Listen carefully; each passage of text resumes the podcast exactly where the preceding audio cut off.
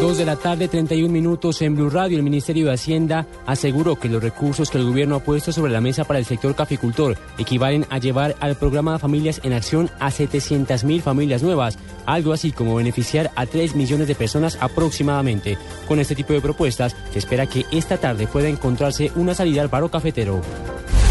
A esta hora continúan los disturbios en la calle 72 entre las carreras novena y 14, donde más de 800 estudiantes de la Universidad Pedagógica están protestando por lo que estas vías permanecen bloqueadas, al igual que la calzada exclusiva de Transmilenio.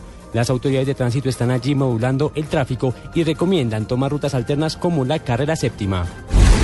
La presidenta argentina Cristina Fernández regresará a las 3.30 de la tarde a su país, luego va a asistir a la velación del mandatario venezolano Hugo Chávez, fallecido el pasado martes. Aunque no ha sido confirmado por fuentes oficiales, se especula que su partida podría obedecer a que se espera la llegada del presidente de Irán, Mahmoud Ahmadinejad con quien Cristina Fernández tiene serias diferencias tras los atentados terroristas contra la Embajada de Israel en Buenos Aires y la AMIA.